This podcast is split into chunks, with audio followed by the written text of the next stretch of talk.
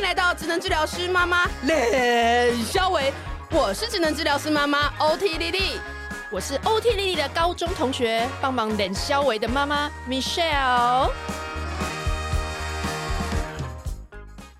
好了，哦，我们刚刚已经笑疯了。我们今天来一个来宾，超开心。今天轻松聊，今天请到的来宾是这个 Fanny，她是芬妮说书的 Fanny 哦，她的出了一本。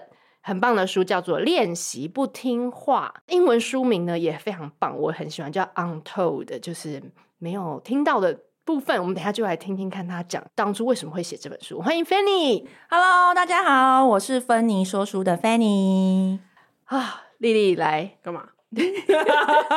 没有，今天要把球丢给 Michelle，因为你知道看完书你就觉得，哦，这这个人就 Michelle 啊，就是前期的人生就是跟他抱怨。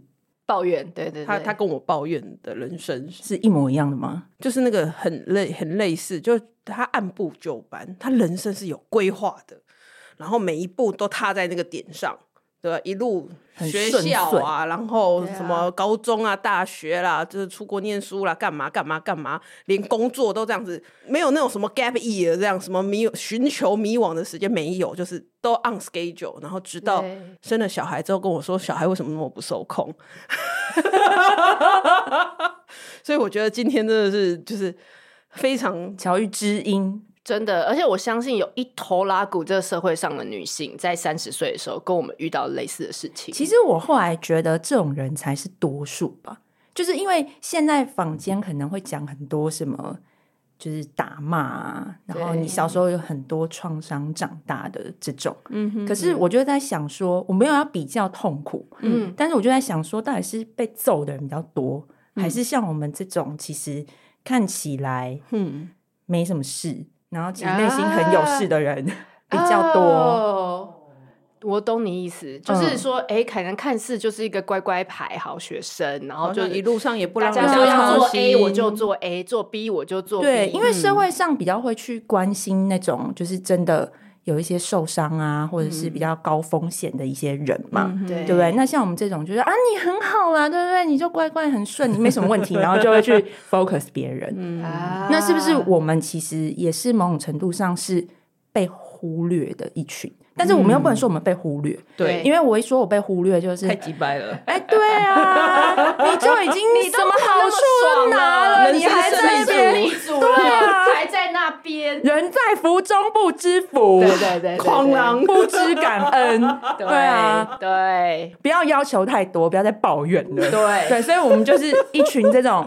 不可以抱怨，隐性的不可以有受伤的孩子，不可以忧伤，不可以难过。你已经很好了，好吗？对呀，人就是要知足。当你知足了，对不对？你这样已经很好了。要看你有拥有的，不要看你失去的那些。你看看那些其他人。好好好好，听一听。但是，可是这就是重点，就是痛苦是不能被比较的，不能用比较的。对对，其实菲你再聊聊你在三十岁的时候。遭逢什么巨大的变化？三十岁就是一个我人生很大的转泪点，并不是说他是三十而立或什么。可能我不知道，我孔子可能也是有这个智慧吧，就是刚好三十岁的时候，人生包就是会发生一个什么事。那对我而言，就是刚好生了小孩。嗯，那生了小孩其实也很一般般嘛，就是反正女性就是生孩子会有不一样。嗯，可是我觉得那个。不一样，对我来说不是只有生理上荷尔蒙的那种变化，嗯、是心理上有非常非常多对于这个社会制约的冲击。嗯，譬如说生了小孩之后，嗯，脑中马上就浮现什么“父母恩重如山，父母恩重难报，养、哦、儿方知父母恩”这种孝道啊、权威这种事情。嗯，但是我就觉得啊，就是为什么？我生出一个小孩，然后我这个枷锁还在我身上，然后我这么痛这么累去生一个小孩，然后我还要回头去对我爸妈觉得说好愧疚，我好对不起他们哦，他们养育我好辛苦哦，这样、嗯、是没错。嗯、可是这个需不需要严重到就是压到我，让我觉得我很愧疚，或是我很渺小？我很没有自我价值，我是很问号的。你的愧疚是来自于你觉得你没有做一个好妈妈吗？还是说做不到像妈妈以前做的那么好。我的愧疚是来自于说，哇，原来生一个小孩这么痛苦。嗯、我所谓痛苦是说，就是那个产痛上面的痛，对，然后跟这个怀孕的过程这么辛苦，嗯、那妈妈也是经历这样的过程去生下我，去养育我，嗯，嗯，那我是不是真的欠她很多？然后再加上，如果成长的过程之中，他如果又常常跟你说，人呐就是要感恩呐，就是要孝顺呐，然后就是要怎么样，那那个，所以那个分水岭一切下去的时候，我会觉得我好罪恶哦，就是我我自己是这样子想，嗯，但是会让我这样子想的原因是，我想要让我的小孩这样子想吗？我想要让我的小孩。就是以后他也为人父母，或是他在这个成长的过程当中，他也要背负这个枷锁吗？嗯，我觉得好多问号哦。所以我觉得那个小孩一出生的那个刹那，嗯、我是满头黑人问号哎。嗯、所以就是还我还来不及去了解说什么换尿布啊、喂奶什么这些，嗯、我就是对于这种社会制约这种冲击是更大的。哎，我觉得听起来是当小孩。出来的时候，抱在你的手上的时候，你马上是脑中或者是那个教条式的那些内容，就比如说啊，要养，要知道养儿方知父母恩，就跑马灯啊，马，在马上出来哦，马上哎、欸，你没有先感受到那个喜悦，或者是责任，或者是啊，我居然生出了一块肉这样子，没有哎、欸，生第一个小孩的时候是完全没有这种感觉，哦、当时是就是。生出来之后，然后就是那个价值观就出来说，我应该要去感觉到养儿方知父母恩。原来母亲就是这个东西是在那个产期的时候就，对，就有这样子的感受。对啊，哦，所以那个时候就会觉得这个感觉其实是不舒服的。嗯，因为我会觉得这个对我来说，我为什么要压力太大？我为什么要感觉这个？对不对？对啊，哦，就说今天父母。跟孩子之间应该是爱、嗯、缘分嘛？嗯、可是我怎么第一个感受是这么沉重、这么沉重的？哦，然后所以就会让我觉得生这个小孩之后，我对于孝道跟权威的那个反思非常非常非常的刻骨铭心，所以我才会写在这本书的是第一个章节，就是序之后的第一个章节，嗯、因为那个分水岭一切下去，等于是我不仅是。对父母恩，就是对爸妈的养育有这个问号。嗯、我所谓问号，不是说他们对我很不好，不感恩他们，完全不是，就是是对这个我要想这想到这对为什么我要背负这个，就是这个叫什么压力哦，很沉重。嗯、哼那可是我觉得某种程度上是我对于这整个社会这个框架的问号。嗯，所以他不是只有妈妈，因为也许妈妈、爸爸他是承袭了这整个社会，他只是一个缩影。嗯嗯，所以对我来说，那个是哇，好大好大的问号，跟好大好大的觉醒。哇，你真的是一个念书的好孩子 哎，是吗？是吗？对，因为我觉得一般人可能道德框架可能 没有到那么重的时候，你其实会。没有想到那么多，对，对啊，我我我我我听完的感觉是你真的是一个读书，可是我觉得受很多那个熏陶，是不是？对对对对，有那种既有的社会框架。可是我觉得那就是重于你自己，那就是父母对你说的话很重要啊，因为。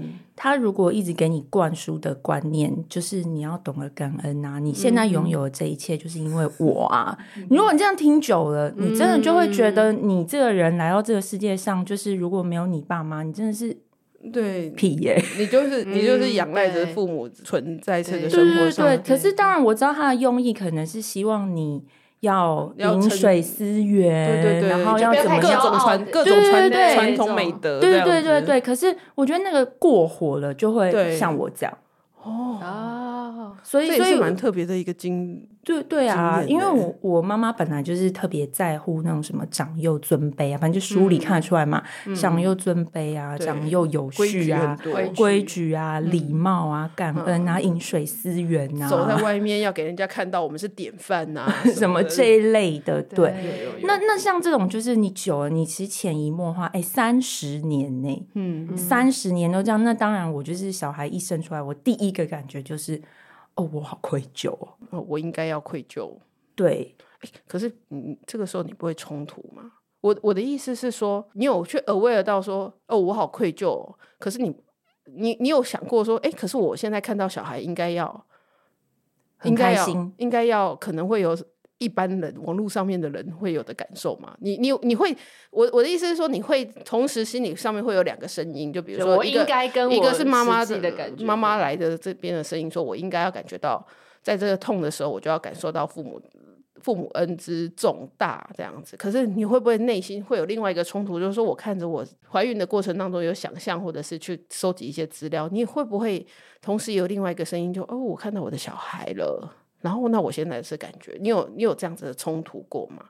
或者是说，不要说出生那一刹那，就是那个产后的这一段时间呢？我觉得就是生小孩之后，我怎么会觉得说网络上那些。妈妈说她很喜悦，然后她在哭，到底在说什么啊？嗯、就是我怎么完全没这个感觉，所以我没有冲突，嗯、因为我只会觉得说很疑惑，他们他们在讲什么？他们到底在讲什么啊？哦，嗯。然后以及他们有啦，我也有，我也想说，我有想象过，我看到小孩的第一刹那，我会不会哭？因为我以前是一个很爱哭的人，嗯，那我就看着他，就是然后小孩生出来，然后他就放在我肩上，然后我就看着他，他看着我，我看着他，看着我，然后心想说，什么时候要把小孩拿走？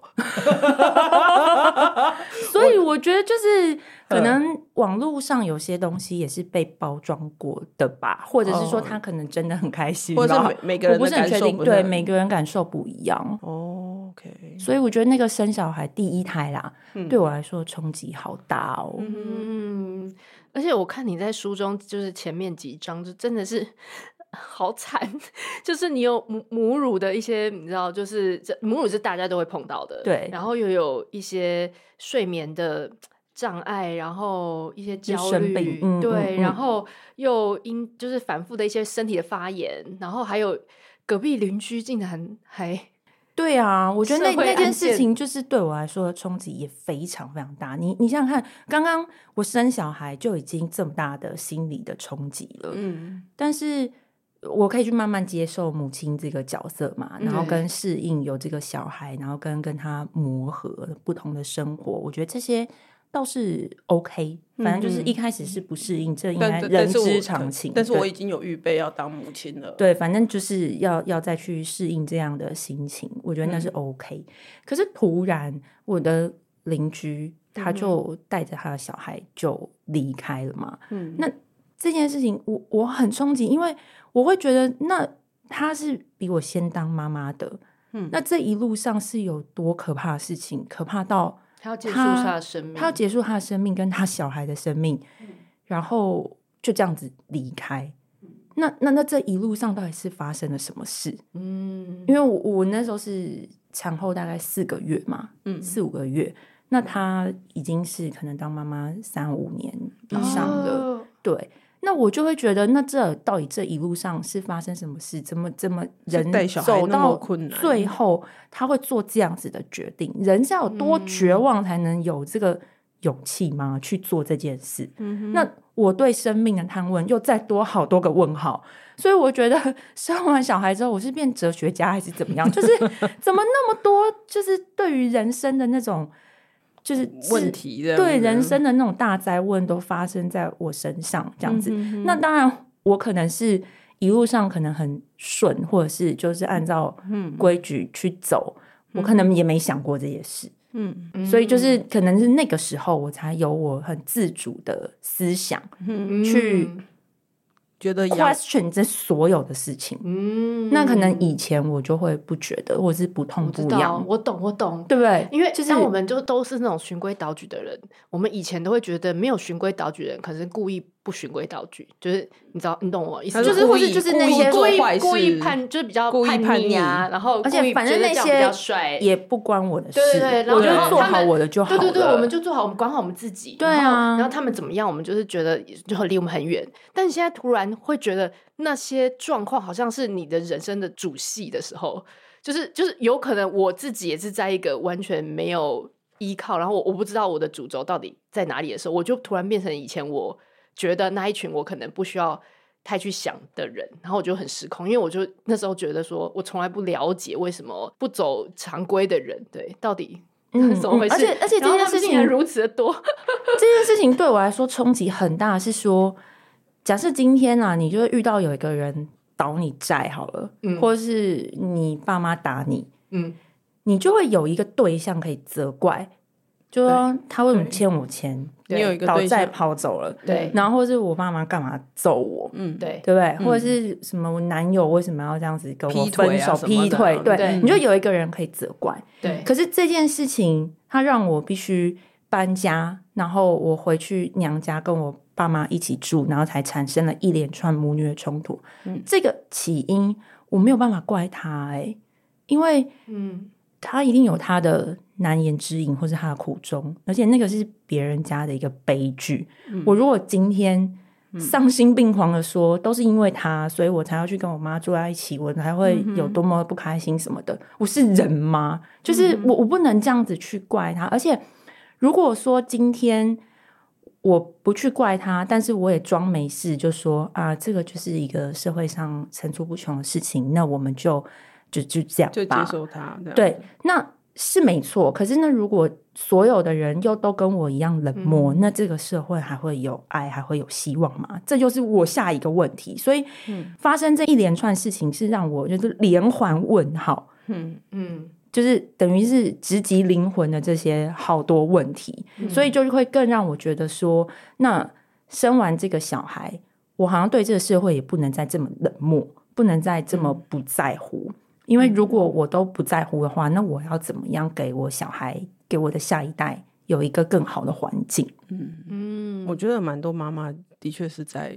生完小孩之后，留意到生命或生活当中的一些事情，然后才开始改变。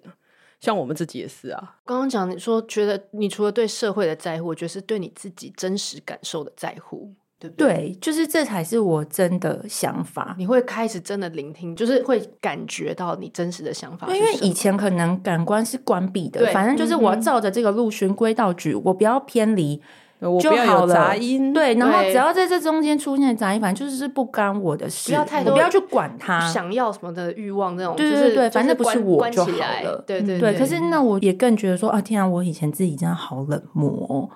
我我没有在在乎这些事情，嗯、然后发生了这个事，我是真的很难过，那是一个巨大的悲伤，嗯、然后是就是很很莫名的，嗯、可是我觉得那个是我对于社会的一个关怀的开始，嗯。嗯，嗯，所以这件事情对我来说是很重要，可是我又有点不太敢去感谢他，因为。如果可以重来的话，我当然希望他们不要发生这件事情。嗯、我希望我可以有别的方式可以觉醒，嗯，不要不要这样子。嗯、但是因为已经发生了，嗯，那我就觉得说，那是不是接下来，呃，我能做些什么去避免这样的事情？嗯然后跟那这样子，他到底发生什么事？呃，心灵上是不是需要有一些素养，或是心灵上环保，或是情绪应该要被重视？嗯、这件事情就会引起我很大的决心跟兴趣去研究，嗯、所以后来才会看那么多书啊，嗯、自我疗愈，对，才这是一个开始。嗯，对，因为我看到你在书中有有谈到，就是其实那是一个夹在三代之中。中间的这个妈妈的一个觉醒，就是你不想要复制上一辈权威的对待孩子，但是我觉得这个是我们群主妈妈真的 exactly 说过类似的话，就是他们觉得说，可是当我比如说每天晚上我要陪睡小孩，然后小孩就是怎么样死都不睡，然后我真的已经非常的累，然后我真的忍不住，我很想吼他。可是我又知道，说我吼了就不是正向教养啊，然后我吼了就是一个虎妈，然后对小孩怎么又复制我妈妈以前对我的这种。但是当你再累到一个临界点，你就会觉得说，可是我为什么不能用这个方法？就是到底又有谁来关心我？到底又有谁来接住我的这些疲累跟这个沮丧？然后我又还要克制自己着去。不能生气，然后不能怎么样？那我好渺小哦，对，所以我觉得这个是你写到里面说这种不能理直气壮的施展权威的那种气馁，我觉得是很多妈妈夹在三代中的这种困境。对，因为你就是会觉得说，你好不容易女儿熬成母母亲了，对不对？你应该可以施展一些你的什么权威，然后你的控制权什么的。可是，在这个年代又要学正向教养，然后又要 我们才是夹心年代啊！对，什么非暴力沟通？那奇怪，为什么我都不可以凶？对，为什么我的情绪哦，我接触他情绪，那谁来接我的情绪？对对对，我我就不可以生气吗？一开始我就真的会这样觉得，哎，所以那个被剥夺感哦，对，很严重，哎，真的，真的，真的，就是 真的觉得自己好努力，好努力，好努力，然后。觉得你的爸妈好像也不用那么努力，然后你的小孩好像也不用那么努力，然后我一个人在中间，就是那个被剥夺感是来自于就是物理跟心理的，嗯，因为心理上你会觉得说，哦，你在这个代间之中，嗯、你很迷惘嘛，很矛盾嘛，嗯、因为他们是这样养成你的，或者他们是自己这样长大的，嗯，然后轮到我的时候，我就要学这么多正向沟通，嗯，然后我不能复制。上一代的教养，或者是说我有什么下一代的教养，我想要优化，我想要更新的，嗯、那这个是心理上的剥夺。嗯、那物理上的剥夺是我好不容易结婚，我有我自己的家了，嗯、我突然因为。邻居的事情，我需要搬家。我在物理上，我又跟我妈框在同一个屋檐下，嗯、那也是一个自主被剥夺。哎，就是说，原本我是可以把鞋子放在这边，对，我原本可以把我爱怎样就怎样，可是我又不可以了耶，而且是。马上就不可以哦，而且一个很突然的，而且是突然的不可以，不是我计划的。嗯，对，因为如果今天是我已经准备好说啊，那我生完小孩我就回娘家，爸妈帮我顾住多久，然后之后搬出来，还有个计划，还有个计划，你有一个预期。可是这个就是突然，然后你也不知道要在那里待多久。那个那个时候心理上蛮脆弱的，心理上很脆弱，他很受伤。那那个被剥夺感。又加重哎、欸，嗯，我懂，因为我那时候也是刚生完，然后我觉得妈妈都会用一种就是过来人，就安慰你说，啊，养孩子没有那么困难啦，我们以前不就是这样过来了，然后怎么看你什么事情都这么，然后一下又要哭，一下又要又要怎样，然后但是当我就是觉得说，好，好，我不想要听你念的时候，我又觉得我又很需要他在旁边帮我，我又不能说你走，或者是说我走，我又很。依赖那个我妈妈，在我儿子小孩在哭到一个不行的时候，我妈妈出手，然后来整理一下，或是来帮我把小孩抱开一下。我又很依赖，但我又觉得我理智上我一直没有办法接受，为什么他觉得这件事情很容易，然后他以前就熬过来，然后我就熬不过来。就是这个这个点是很多。就是现在，我觉得尤其现在双薪家庭，很多人也是需要后援，但是也是卡在这种矛盾当中。就是，但我觉得像这种安慰啊，就是这些对话只是一种表面，嗯、其实真正的根源就是我很无助的那个心情，没有人帮我接住嘛。嗯嗯，其实今天妈妈就是，如果她真的很理解我，她知道我很无助，就说一句同理心的话，就啊，我知道这样很难过，或者是很挫折什么。嗯可能就好了吧，嗯、可是他又要再跟你说啊，没那么困难啦，就是这样啊，故作轻松啊，跟你说这是一件小事啦。对啊，那那表示你那个心情其实就被压掉了嘛，嗯，你就没有被同理到说，其实你很挫折，然后你觉得怎么都做不好，然后我真的很需要你什么，这些其实就都没有被讲出来。对，所以就是太急着要去解决问题，嗯、但是没有去接住那个情绪，我觉得那个是我在。这个一个过程当中最大的体悟，嗯，所以你跟你妈妈这样同一个屋檐下的对话，你会常常觉得说哪些时候你觉得比较无力吗？或者是说你会期待他怎么讲，但其实他沟通的方式可能不是你期待的的状况。我觉得那时候住在一起，他就是很多规矩，啊、然后那个规矩就是平常如果我都好好的，我觉得是可能没问题。可是今天我就是一个。病人，然后跟一个产后忧郁的人，嗯、然后跟这么多的悲伤的人，嗯、你还要每天跟我说，你要赶快回到生活常轨啊？对呀、啊，你要振作啊！然后你、嗯、你要不要找个地方搬出去啊？你跟先生都一直啊。对啊，住在这边是不是就会很没出息啊？什么的？那你这真的让我很受伤哎、欸，嗯哼。嗯嗯，所以你其实也是很需要他的，所以过去的嗯过去的生活其实也是那么多规矩。小时候成长过程当中，我觉得小时候没有那么严重哎、欸，哦，所以我也有去同理他说，是不是长大以后，他其实也好不容易有他一个退休的生活，他也习惯了一个新的生活模式了。对，然后我就这么突然的搬去他家，他，他好像也不能说不行，他也，他也不能说不行。对，那他他其实就是已经在接纳我们了嘛，物理上 在这样接纳我们。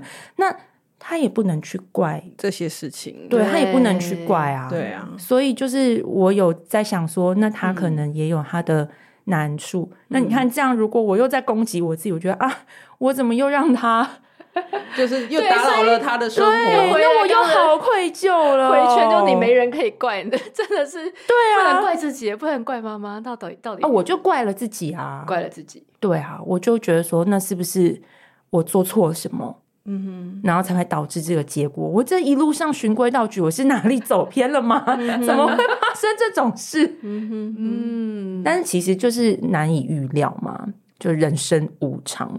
只是那个无常的那些情绪，呃，也是在这当中我才去注意到说，哎，那情绪的这个抒发或者是表达是一件很重要的事情。嗯，嗯，所以我是先去搞定我自己情绪的抒发。嗯。以后我儿子他有情绪的时候，我才比较有办法分辨他现在是发生了什么状况，到底是怎么沟通？现在是要发泄而已，还是是真的要找你一起处理事情？对对对对对，嗯、所以这个是对我教养小孩上面有点先修班。嗯哼，有有有，而且我看到你在书中就说你写下了给母亲的第一篇作文，对不对？对。哎、欸，我刚刚跟丽丽讨论，这超有勇气的这件事情。是通常一般人不太敢跟。嗯，我我我觉得这一个东西应该是这样说，就是你在因为重回跟母亲同住的这个阶段，然后你会意外的发现，你结婚之后的生活跟世界跟妈妈的世界其实已经是两个世界了。当两个宇宙重新再再度碰撞的时候，会有很多的冲击，然后你也发现。哎，过去我们好像觉得没什么的这个亲子的这个相处的状况，其实，在你离家后再重回的时候，你会开始意识到状况跟问题了，然后你想要去解决这件事情。这个事情，尤其是以你的过程，我大胆的假设是一个权威性的妈妈长辈的角色里面成长的小孩，要去具备一个，我们不要说是反抗，但是是。勇于表达自己内心的感受来说，这是一个非常不容易的事情，尤其是要去坦诚我的内心的感受，因为要去讲自己真的内心的感受，对很多人来说都是一件相当不容易的事情。更何况还要跟长辈说，对那个 always 期待你是完美的女儿的那个长辈，要跟他说这件事情，说，哎，我的感受是怎么样？我可能不如你预期的那般勇敢、坚强、善良、美丽。然后要在你面前剖开我自己，说，呃，其实我很受伤，我怎样，我怎样，我怎样，这是一个光写就是一个很难堪的事情，或者是说会就是一层一层揭露自己的那个过程。我相信在写这一这个部分是一个很困难，然后很有勇气的事情。对，但是我就是在想说，当时啊，嗯、我为什么会这么做？嗯、是因为有一本影响我很重要的书。就虽然我现在是在打我自己的书，但是我每一次 去任何的访谈，我都说那本书真的超级重要。嗯、就是周志健老师的《跟家庭的伤说再见》这本书。那他就是讲到说叙事疗法，你把你自己的故事写出来，对，其实就是你认回你自己受伤的内心，然后去好好。照顾你的内在小孩。那我算是循规蹈矩嘛，就是一路上很顺遂。嗯、但其实我真的没有在看课外书，所以我看到周志健老师那个书的时候，我说哈，什么是内在小孩？没听过哎，嗯、什么是原生家庭？没听过，嗯、就是才知道哦，原来心理学有这么就博大精深这样子。嗯、那它里面就讲说，那你可以把你的心情写出来，嗯，然后写出来之后就放下，嗯。那我那时候其实真的是走投无路，我真的觉得我试试看，我就试试看，因为我如果不写，反正就这样了，我我要怎么办？我要怎么活下去？对呀、啊，就现在就已经很糟了，而且我要么就是要继续忍，对、嗯、对不对？要么就继续忍下去，要么就是要跟他冲突、撕破脸。嗯、可是我两个都不想，那我就是要做这件事，嗯、我就一定要写下来。嗯嗯。一定要写给他，所以我就写。我想说，反正周志健老师说可以写，那我就写。嗯、然后他说写了送出去之后就可以不用管他，就放下，那我就放下。嗯、我就就是听他的。不要，不要你有送出去？有啊，对对，我有送出去。但是你不要先预想别人有什么样的反应。对对对，他就是他怎么样、嗯，我觉得这改变也很关键，就是不干我的事。这个是超重要的，因为很多人会觉得说。哦、我做这件事有什么用？他会改吗？对对，那你就把力量放在别人身上。可是这个叙事的重点是放在自己。对对对，没错没错。所以我就去做了这件事。嗯，所以才会很多心理智商的老师说，这本书的重点就是那篇作文，就是 它是一个 很重要的转折。如果没有那个动作的话，对。你你可能后面这个 journey 就是完全没有的，就还是会打开不了。对，原本的那个，对对对。可是这个就是一般人最难做到的，嗯，因为你跟他摊牌，有些很叛逆的人可能觉得没什么啦，对。可是，因为他们可能是用吵架，或者他们是用冲撞的方式去做的。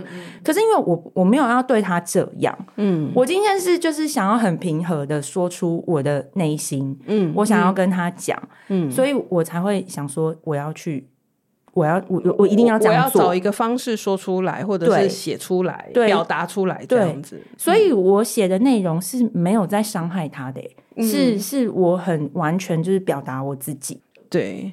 因为有些人会觉得写信或者是说出口，我就是要对他有一个对象，要对他做什么事情。嗯，可是你今天叙事的这篇作文，你是在写你自己的感受。嗯，然后就是非常平铺直述，我也不是要攻击，我也是要认识我自己的角度上面来写这样子。这个我觉得有一个很重要的点是，嗯哼，通常叙事啊，你一定还是会有你自己的情绪，嗯、你很悲愤，然后你很怨恨谁谁谁这样子。嗯那你会要写出来，对，这个是第一步，你一定要承认你很恨，你很远，承认诚实的，诚实的写。作。对，但是下一步它不能停在这里，嗯、下一步你可能还是要解释清楚你自己到底是想要什么，嗯、因为不然的话，你就会沦于只有抱怨，或者是只有攻击，对，只有攻击。嗯、那为什么今天？你要跟长辈摊牌的时候，可能会被说是忤逆，然后攻击。嗯、那很有可能就是因为你们一直是上对下的关系，嗯，你们权力并不对等，所以你才会要用攻击他的方式去这样子讲。嗯，但是今天如果我把我跟我妈拉在一个平等的状况之下的话，嗯嗯、那我写出来的东西就是有爱与尊重。嗯，但是我又完全的表达我的内心，我觉得那个是不同的。嗯、所以今天如果你还在上对下的方式对你的长辈摊牌的话，嗯、那你一定就是要。一定要采取某一个姿态，就是攻击或者是攻击、忤逆他。对，因为你看，就是什么社会运动，什么都是因为权力不对等，我才要流血，我才要革命，才要去冲撞嘛。可是今天如果可以平起平坐的话，那那样那个对话就会很不一样。嗯所以这封信有一些读者是有给我反馈，是说，嗯，哎，这个。因为他们可能平常也有在自己写一些东西，或者是跟长辈啊、跟伴侣摊牌。嗯，可是他们有发现，他们写的内容跟我的内容的差异是在这里。嗯，因为他可能只写了他有多恨他，然后就是多讨厌他，你怎么样怎么样。可是他没有写清楚他自己到底想要什么。嗯，对，所以到底为什么恨，或者是为什么会这么愤怒？对，然后我内心的感觉到底是什么？对，所以这个差异是读者自己有读出来，我就觉得哦，好感动哦，这个很适合来来让大家做一下练习，对不对？对，听一听。我我可以就是摘录几句嘛？我可以啊，可以，请朗诵。对，但因为整个很长，所以我就先让我在节目中摘录几句。但是我觉得这几句非常的关键。很平铺直述，但是非常的关键，就是你一开始说“妈妈，我的心受伤了”，这是一个事实。那我也还想做你的女儿，我想试着了解你，了解你之后，我也才能勇敢的当我自己的母亲。那我相信你不是有意要让我受伤的，但我的心受伤是一个事实。我必须接受这个事实，才有办法疗伤走出来。那中间你又写了一些和我和妈妈曾经有很多的快乐，你写了一些跟她以前的故事。那我想要看见妈妈再次快乐。那最后你自己有一个后记啊，就是说你觉得写完这封信，你觉得你看你的内在小孩第一次深深的拥抱，你仿佛当了第二次的母亲。对，所以我觉得这一讲我就要落泪了，真的非常的。刚刚讲的就是说，对，不卑不亢，嗯、然后很用一个就是很简单，因为我觉得大家刚刚在听我们聊，一定也会想说，要怎么写的，就是很真实，但我又我又不想要很亲密，因为我知道大家不想要那种撒娇啊，或者那种口气，嗯、对，那种那种油我写不出来，对，但我又要怎么在就是真实不撒娇的状况，又把我真实的感受跟爱。写进去，我觉得这是不是可以纳入什么国文课本之类的 一个范本？这个很难，因为真的弟弟很难的，就是要写 写真实感受。我我我，我觉得在这个部分，芬妮在这个写这封之前，对啦，虽然你说是第一次写，或者是看完那个书才写，但是我觉得你心里已经经历过很多的整理了啦。就是我我我说的整理，是指说你已经在这些这个事情上面，你有。过很多的，不管是对自己的觉察，或者是对整件事情，有过很多的千回百转的啦。我觉得这一封信写得很好的原因，是因为你就如实的描述自己的心情，然后这个描述心情，就像你刚刚讲的，我我描述这个心情，我不是要拿我的心痛，拿我的伤心来威胁你，告诉你说都是你这样子，我只是告诉你说，用一个。就就像我们平常在节目里面会示范，或者是我在文章里面会示范给大家说，我们用一个平铺直述的方式、客观的方式来描述说，我现在感觉很受伤，而不是琼瑶式的。我现在真的很生气，你让我真的很生气，那个感受是完全不一样的。那可能在听我们，我们毕竟用是 podcast，所以就是用听的话，可能会感受到我很平静的说，呃，我现在是真的很生气。好，那我我感觉到这件事情很难过，跟加入情绪张力的这种说法，或者是这种东西用写的话，就是还是会有一个很大的差异。我觉得芬妮刚刚很想要传达给大家的是，你就是如实的去说心里的感受，然后这个感受一定要，尤其是在经历很，你突然感受到这个写出来的东西非常的具有情绪张力的时候，那我们可以再回来看看说。哎，这个情绪张力是我我真的需要这么多的情绪张力吗？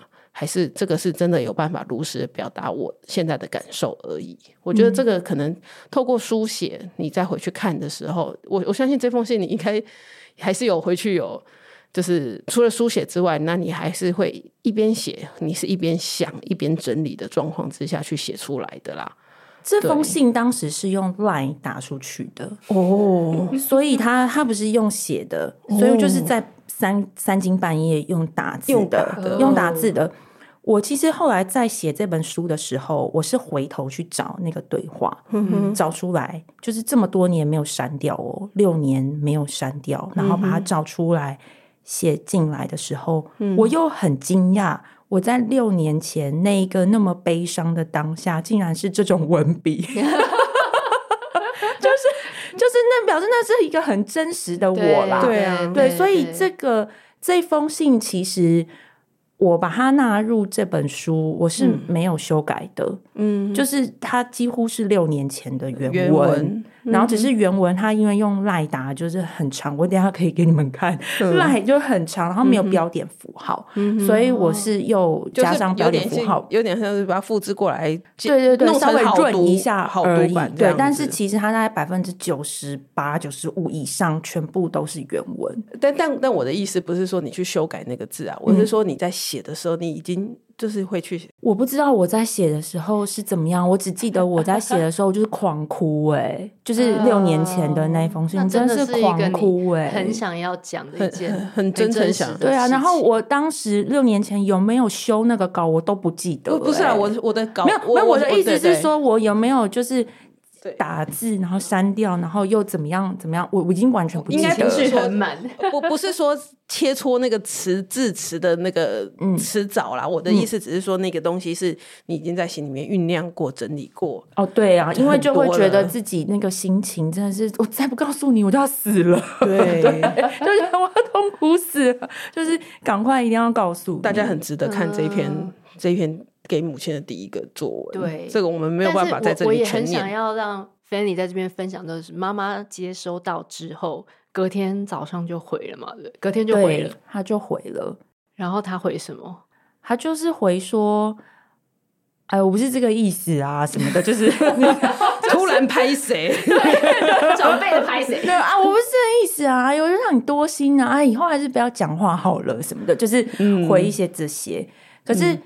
嗯”因为周志健老师说没关系，就是放下他，不用管他回应什么。当下没有觉得说，呃，嗯，啊，你怎么只有会这样？啊、没有，就是、没有哎、欸，因为就是我，我就是，所以这本要搭配周志健老师那一本一起，要把那个放到，要跟要把放在下面那个那个，帮他一起打，两两本一起放，要两本一起用。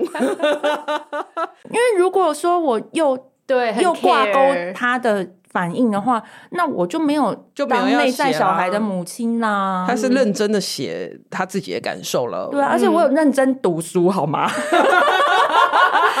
认真读，而且要认真做，这就是为什么后来我推广的阅读不是读了就好，你读了你要改善你的生活，嗯、你要去做，对，而且你不要乱七八糟，就是做半套或是怎么样，嗯、对不对？嗯、所以这才是你真正要去阅读、要去实践一件事情的精髓啊！不然你干嘛看书？真的。嗯，对对啊，所以我我我自己推广的阅读是这一派的啦。嗯，我但是当然什么小说什么那个是另外那种文学，那另外另外再说。有一些是工具类型，或者对你生活，对对，对，那你这样就是你就要去用啊，不然干嘛花了时间还买了书？对，然后你知道说哦，就是写了之后你要放下，然后最后你自己放不下，那你这样不是就没做到吗？嗯啊，好，所以那算是一个。中间的 chapter 就是你你写了，然后妈妈回复了，还是就是一般普罗台湾长辈的回复的回复，对对对，所以但没关系，你觉得你已经自己已经对前进很大一步，对对对对对，因为那是跟自己的和解，对，跟认回你自己内在小孩跟他人完全无关，这也是我想要表达的重点，嗯嗯，很棒。然后我觉得你在这个后面这一趴，我很想聊，就是职业妇女。的家庭跟职场之间的拉扯，那我觉得就像刚刚我们会有那么多的抑郁啦，或者是说觉得对自己很多的嗯没有办法肯定自己，可是我们就是在夹缝中 生存。我们真的要能够平衡家庭跟自己的工作，不一定说是要去外面上班，而是比如说我真的想阅读，我真的想要做什么，我有办法有自己的时间，我想好好的做，这个平衡是每天都在拉扯的。那我觉得你在书中有提到说，其实。你非常的老实说，其实你可以认知到，真的要能够两边都做得很好，你必须一定要有个强大的后援系统，然后你这个后援系统能够帮助你一起照顾家人跟孩子的需求，同时你的工作环境也给你很大的弹性，你才有办法。真的就是说，像一些网络名人这样看到说，哦，他可以把事业做这么好，孩子也可以顾得这么好，就是很多时候是他后面的一些系统性的东西，我们可能没有看到。那我们没有看到状况，我们就开始。苛责自己，觉得说为什么我就是做不到人家？是我太废了，我太废了，我没效率。然后或者我孩子我签运不好，我就孩子就是很不听话，人家的孩子都好乖。对，就有很多这种小剧场。对，我觉得这个是我有两个点可以分享啦。第一个是当时因为跟母亲有一些冲突，然后我自己身心都状况不是很好，但是那个时候是还在上班的。Oh. 我我就在想说，我是不是应该要停下来？嗯，那停下来是跟母亲是切割不掉，嗯、就是也一时之间没有办法搬出去住。嗯，那工作是可以切掉的吧？就是妈妈切不掉，工作可以切掉，嗯、就是一定要选一边切掉，嗯、因为不然的话我快要爆炸了。对，所以我那时候是选择是先切掉工作，我先育婴留停，先休息。嗯，所以。你的职涯能不能在中途停下来？嗯，我觉得这个应该是 人权吧，就是是每个人应该都可以拥有的选择之一。嗯，不要管我是为了家庭、为了宠物、为了阿嬷、为了谁，为了自己也可以停。对，反正就是今天我有一个原因，我在职涯上必须中断。不要说职涯，就是这是一个生涯的规划。嗯，我现在就是必须暂停。嗯，所以那个时候我想的是。今天如果我没有了这个身体，没有了这个身心的健康，那我做什么工作都枉然吧。嗯，所以我就是选择我一定要停下来。嗯哼，当然那个停下来，原本我爸妈可能会觉得说：“哎，那工作好好的，不是没事吗？为什么还要停下来？”就会觉得那这样没薪水怎么办？嗯嗯，对不对？就是会，我跟你讲，传统就是这样。真的，最近群组才有一个妈妈也是在讲，她的妈妈就会说：“不行啊，女生就是一定要有工作啊，这就是你的护身符啊。”对啊，女生要是没有工作之后，就是一一切就是你就是越来越这样消沉，然后你越来越依靠别人，对不对？我对，然后请个育婴假又怕职场回去被霸凌，然后不让你回来，就像我，就像我当时我请育婴假，就是说要育婴留停，这个根本在他们那一辈根本就没有。没有这样子的想象，没有这个选项，没有这个选项，然后也没有这个想象，他就会担心你说啊，那你这样回去还有工作吗？还有啊，然后人家会不会看你怎么样啊？啊，你在家里当黄脸婆啊？啊怎么样？你机器人刘海聊聊啊？啊这样子啊？这样子 你，你你应该要生完就赶快回去上班啊！这孩子怎样？对呀、啊，就是不要靠别人，不要伸手，对不对？你自己就是要有那个、啊、女生自己要该给我几个电塞卡，是没错。但是我们又没有永远不回去？我就是现在不舒服，想休息半年不行吗？对，所以就会忧心忡忡。我妈就是用忧心忡忡的说。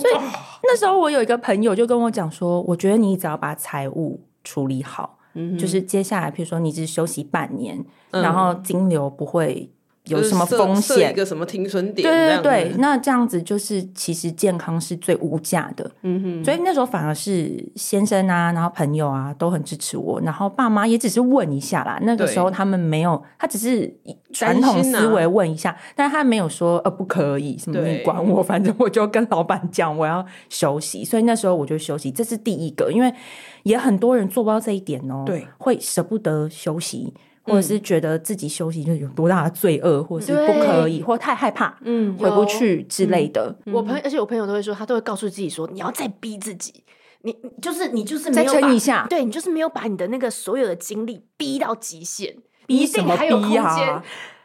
就有让这么累吗？对啊，我是不能休息吗？我是有的人哦，就是一辈子，你知道，就是那种非常努力、啊欸欸、不行。台湾台湾都是要什么孜孜酷酷、亲亲亲亲勉勉这种。对啊，这不行哎、欸，这个这这个集体潜意识太可怕了，潜意识真的很可怕，就是就会觉得说，对，可是我职场上我就有看到 A B C 谁谁谁，对，我的就是撑下去。我们主任他当时就是带着孩子在哈佛念书，还就他就是说，对对对，就前辈，我我的意思说前辈你要可以。前。辈的成功女性的典范，对，就说他们就是这样子来的，所以这就是啊，那每个人资源不同，你怎么能一直单方的去鼓励这一种典型呢？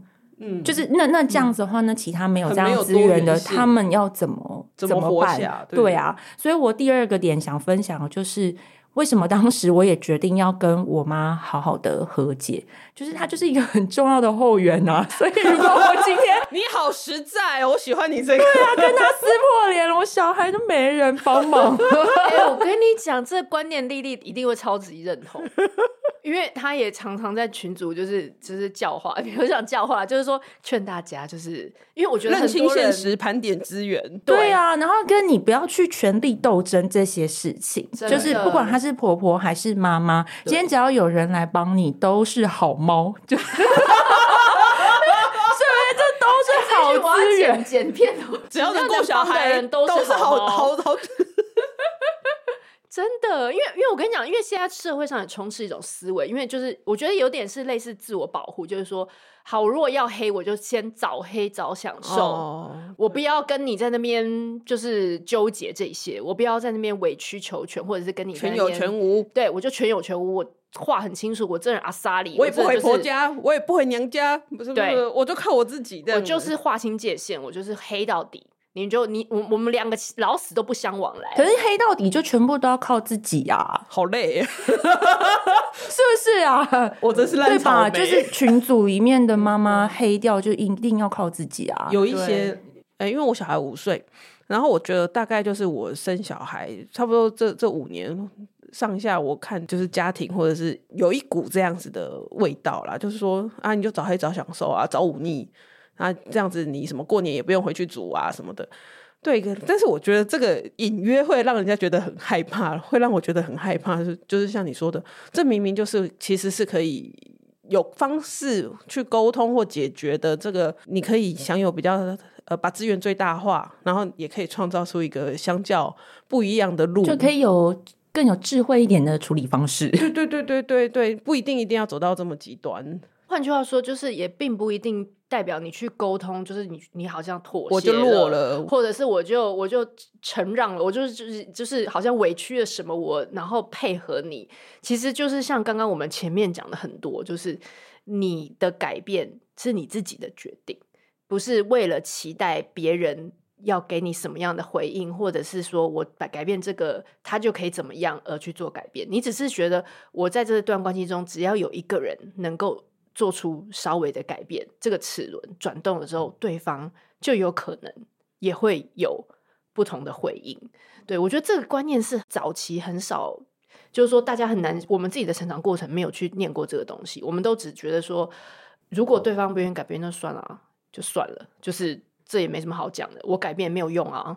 就是我觉得、嗯就是、太消极，对，就是很一二一翻二元论，对，一翻两瞪眼，眼，就是没有觉得中间不会有任何空间了。就是他就是一个没办法讲的人，就是算了，对。但是我觉得，就是刚刚芬妮分享了这么多，他一路走来，你看他尝试着各种的方法，对不对？软的、硬的，然后书写的、口头讲的各种。对啊，而且我是想说，跟妈妈。我我就是没有要跟他撕破脸嘛，嗯，我没有真的要跟他老死不相往来，嗯，对不对？那就是好好的，就是看能不能去把它解了，或是找到一个很刚刚好的关系。嗯，不一定真的回到小时候很亲密，可能变了就变了，但是至少现在。双方都是舒服的，可以找到另外一个，对，那就好了。对，可是因为这个母女关系是中间是会动态变化的嘛，对，那他中间也是有那种什么跟我冷战啊，然后把我封锁啊什么的。然后我朋友就问我说：“啊，你们现在闹成这样，你小孩还是在他家给他顾哦？”我说：“对啊，不然呢？对，我我并没有要因为这样而切断我什么任何资源。”嗯我觉得这个是一个很好的事情，因为表示说你们就算吵架，就算封锁，对，还是很理性的对待，就是不要殃及无辜。那表示是你们还是有一定的关系资本存在，存在里面。那这个看各位听众怎么解释啊？有人会觉得说封锁就已经真的是没办法了，就是。就是已经一条一条绝路，封锁我，我的世界都要。但是封锁可以再解啊，对，没错，对啊，我觉得就只是一个案件的，就是对，他就封锁，我就去问我爸，对对啊，就是就是我有别一条路啊，真的一定都有山穷水尽，对，柳暗花明，事情总是有解法。事情总是有解法，是啊，是啊，是啊。所以，我我觉得这也是个人际关系呀，就是说原生家庭这些伤或是这些结，我个人觉得是一个很好的投资报酬。因为当你去解了之后，你心里就比较平静，然后你关系比较好，你资源就会多。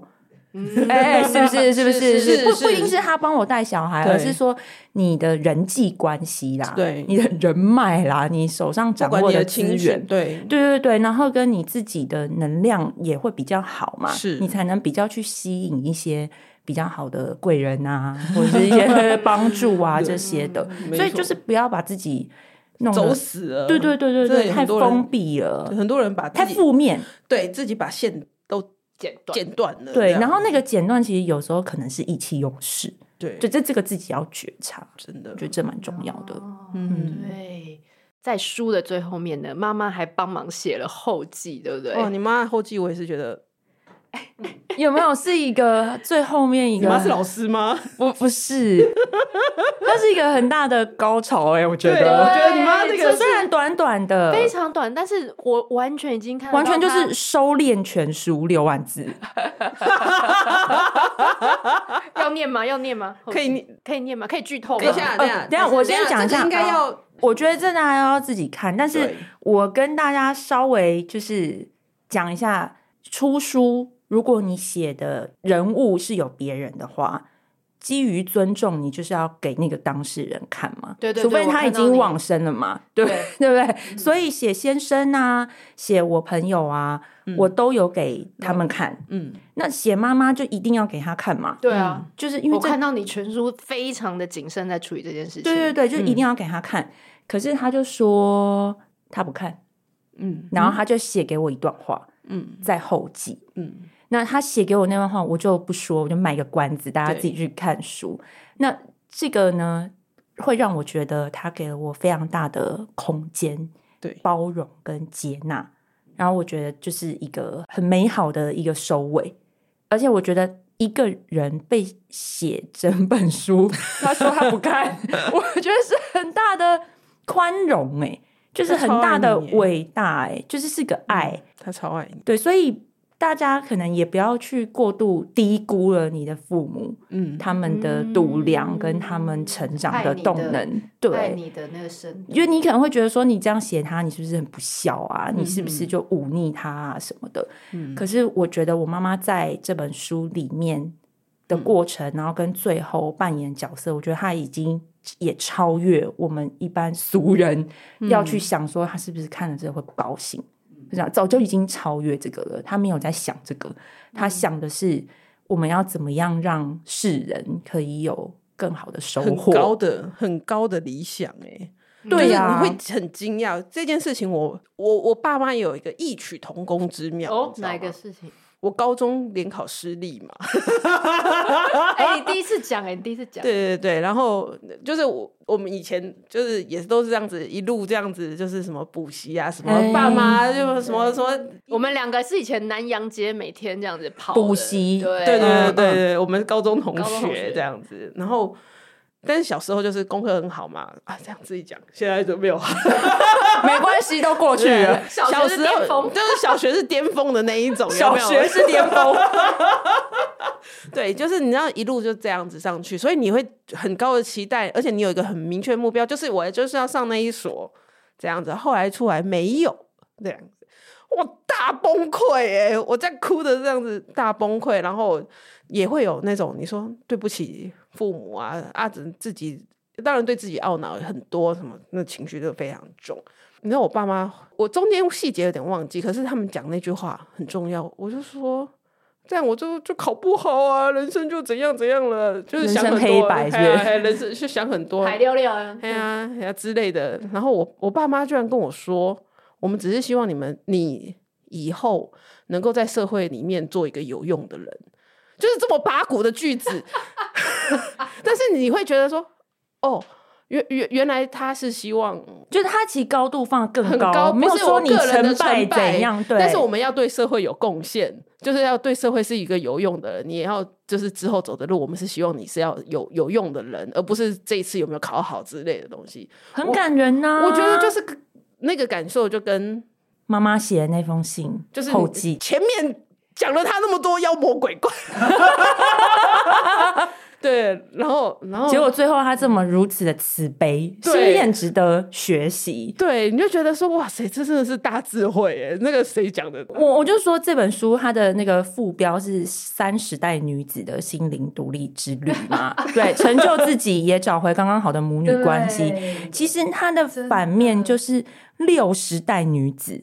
就是我妈妈那一代，她其实也在这个过程当中，她有成长。对，所以其实这个也是要让那一辈的，就是现在的阿公三十岁到六十岁都买起来。对，尤其是如果你是六十代，你就自己加三十，就是 就是妈妈的那个年纪的时候，你就会知道说，那你身为一个长辈，其实我觉得妈妈，就是我妈妈，她也在这边活出了一个。一个一个典型，可以让大家好好的参考。对，在怎么样面对这个孩子忤逆对不对？可能是忤逆，可能是离家，对，冲撞，然后还有人生有一些变化。其实妈妈那个从可能前面的难以接受，到不得不接受，可能到真心的接受，到最后，哇塞，那个高度的。因为等我们六十岁的时候，我们有没有他这个智慧，我也问号哎，就是对不对？没错，对不对？这我也因为你现在在这边在那边干掉他们，觉得说他们怎么样怎么样，可是呢，等我们真的六十岁的时候，我们用什么样的智慧来面对这一切儿孙？对，怎么样？然后跟这个社会的变化，这个我们自己也说的不准。没错，没错，没错。可是我觉得刚刚两位谈到一个就是。那种母女的关系是可以一直在改变的，我觉得这个也是大家一直可能比较 保有希望，就是说很多人没有那么二元呐，对对，很多人会回我的回忆都是很久以前的那种，我小时候跟他，但是人的关系是会人际关系本来就是一种动态的关系，是可以改变的。以前你跟他，你会觉得你好小，他很权威。但到现在，他老了，然后你也有小孩了，你的身份也转变了，他的身份也转变了。但是，我觉得两位刚刚在这个对谈当中，我们一直就是要去记得那个、那个你们之间这么、这么、这么久的那个爱，就是它是一个可以很深的东西，它是可以超越你觉得理智上觉得说，嗯，不是啊，应该是怎么样？可是那个、那个、那个爱的那个力量是会提高那个档次到一个哦，你你没想都没想过的一个。对，所以也希望这本书是可以帮大家拉高那个维度，跟冲破 二元对立。对，其实我是很用心的在那个铺陈每一个篇章，真的，就是因为我觉得每一篇它对于一个主题都是一个很大的，就是抛一个很大的问号，跟很大的冲撞，嗯，让大家自己去想。对啊。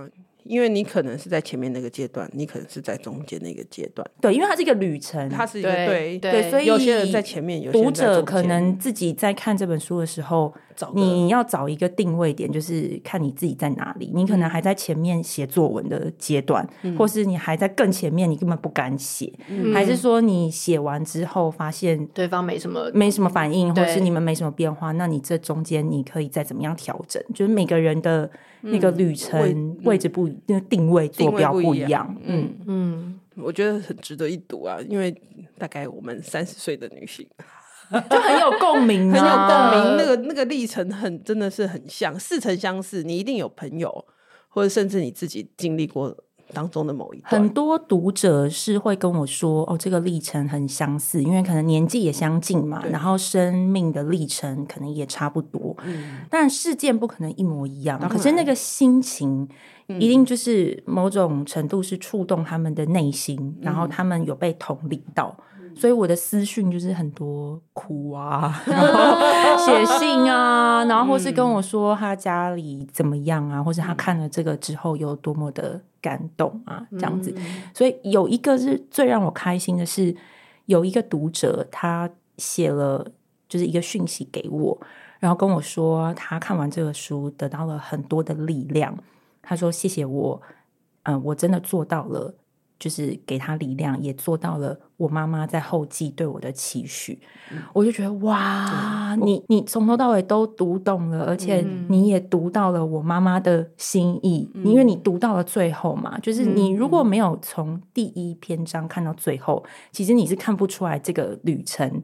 最后这一篇有多重要？对，因为很多人可能是看了前面会觉得啊，有有够可怕，什么惊悚小说之类的，对，就会觉得说怎么前面怎么这样，是不是太忤逆？嗯、那这种就是我大胆判断，你是不是没看完？对，所以一旦看完的话，然后你又看懂的话，嗯、然后跟你回头去。探问你自己内心，你给我的讯息是不一样的哟。我其实都可以在这中间小梗，对啊，可以猜测出来那个读者的内心哦。嗯、啊，但是大家压力不要太大，就是随便私讯我都可以。我怕他们以为要写的多厉害才可以传讯息给我。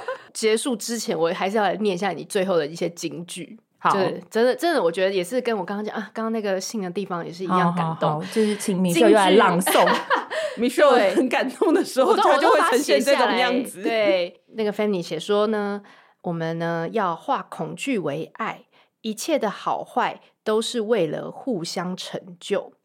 那有时候关系呢，就像面团一样，那我发现呢，妈妈可能就是酵母，它或许决定了面团的发酵最关键的核心。但是，其实在这个过程当中，我们还是可以自己去揉这个面团。那母女之间的关系会是一辈子的互相练习。我觉得这个这个比喻也非常的棒，就是大家可能觉得说啊，我以前跟我原生家庭，他造就了我，我有各种的喜怒哀乐，我也有不满。那我有遗憾，我有很多东西，但是我觉得这个东西都不会阻碍你现在继续你的人生。我们现在三十四十岁，也才到人生的中间，还很年轻。现在是平均寿命这么长，可能要活到一百岁。对啊，还有四十年以上要走。对，对，那你怎么跟你的原生家庭，还有跟你新的家庭，你永远都一直保持着说，嗯，我们就来慢慢来揉这个面团，慢慢来形塑这个关系。然后一些关键的发生，没错，它赋予了我的个性，它赋予了我的一些对。有人生到特别的孩子，有人啊、呃，父母也是比较特别的脾气，但也都没关系。就是你还是可以有掌控这个 这个过程，然后你可以自己在这个过程中活出你想要的。那时候我就是拿酵母来比喻我们亲子之间的关系，因为烘焙。做面包、做包子这些东西，嗯、酵母是关键嘛？如果发不起来的话，就没办法吃嘛。对，所以那个父母他就是酵母，嗯，他就是一个养育你的关键。嗯、可是这个面团要揉成吐司，嗯、还是司康，还是什么牛角，还是什么？其实你自己也有责任，对，去发展你自己嘛。所以我后来是用酵母来。收敛这整本书，嗯，然后就是也是他三十年来跟我的一个缩影，把它写在这一篇 里面。我是我是很喜欢这一，我自己是很喜欢这一篇。那一趴就是真的是看得到妈妈也收敛，也改变，也改变，也收敛，然后也在这个里面看到你跟孩子长出一个新的亲子模式。然后我我相信妈妈也是看到你可以，你有能力长出一个新的这个模式，所以三个就有一种平衡的一个感觉。对，妈妈也一定深受感动，就是妈妈也觉得说，哇，你也是我长大了。我觉得我妈也常常在觉得我还在长大，我也觉得嗯，对，是啊，就是、你看她到六十岁都还在成长，对，大家都还在长大，我们大家会。我就感觉到你们经历过一个一开始可能是生理上的离家，嗯，对，然后后来，呃，这一次可能透过这样子的书写，或者是这段旅程，然后你才真的心灵上离家，然后再带着一个全新不同的自己，再跟妈妈相见。嗯嗯，就是这个心理上面的离家，这是一个很重要的，呃，成长的一个过程。我我说的成长是指说心理的心理的成长的那个过程。我觉得这一段真的是，呃，这本书，因为我刚好这本书是接在另外一本书后面去看的，然后那本书就是在讲一个心理上离家的这个过程。我觉得就是这本书也非常好的演绎了一个心理上的离家，就是它是一个心理学上心理独立、独立分娩的一个可以公开的个案。对对。因为不然透过自我书写，对对对，因为不然很多心理师他可能会写一些理论，对或是说个案要些就是你知道揉一直揉一直揉，对对对对，然后就写出来就是不能是全貌，对对。可是今天这个你很愿意公开，你很你很愿意去分享这些内容，对。然后我觉得这真的是很非常就是非常棒的演绎了这个挣扎的过程跟独立的状况，然后再回到。这个家中怎么样去相处？这样真的很值得推荐给大家。离家了又回家了，又好好回家了，就是重新跟妈妈做一个另外关系。好，我们今天非常非常感谢 Fanny，然后我们今天这个新书练习不听话，我们放在节目介绍栏。然后我们呃，如果有任何这个活动，我们都会在节目介绍栏做一些公布。那大家一定要多多支持 Fanny 的新书，谢谢 Fanny，谢谢，拜拜，拜拜。喜欢今天的这集吗？请记得帮我们订阅频道，这样就能每周自动收到新故事的通知喽。听完有心得，想跟我们直接聊一聊，也可以加入我们的 LINE 群，请你打开 LINE 搜寻 OT 丽丽，就可以找到我们的群组喽。也欢迎帮我们在 Apple Podcast 上面留言评分，让更多人能够搜寻到这个节目。你也可以追踪我们的粉砖 OT 丽丽当妈妈。每周我们都会提供关于小孩发展、爸妈的情绪支持、各种心情点滴的文章哦。当然，如果你自己有很棒的故事想分享给我们，也欢迎私讯投稿到我们的粉专，我们也会不定期念收到的粉丝心得，还有约粉丝来录节目哦。最后，如果你觉得某一集你真的笑疯或哭得很痛快，请一定要分享这个节目给你的好朋友听。你的支持就是我们做下去最大的动力。育儿的路上不孤单，有我们陪你。我们下周再见。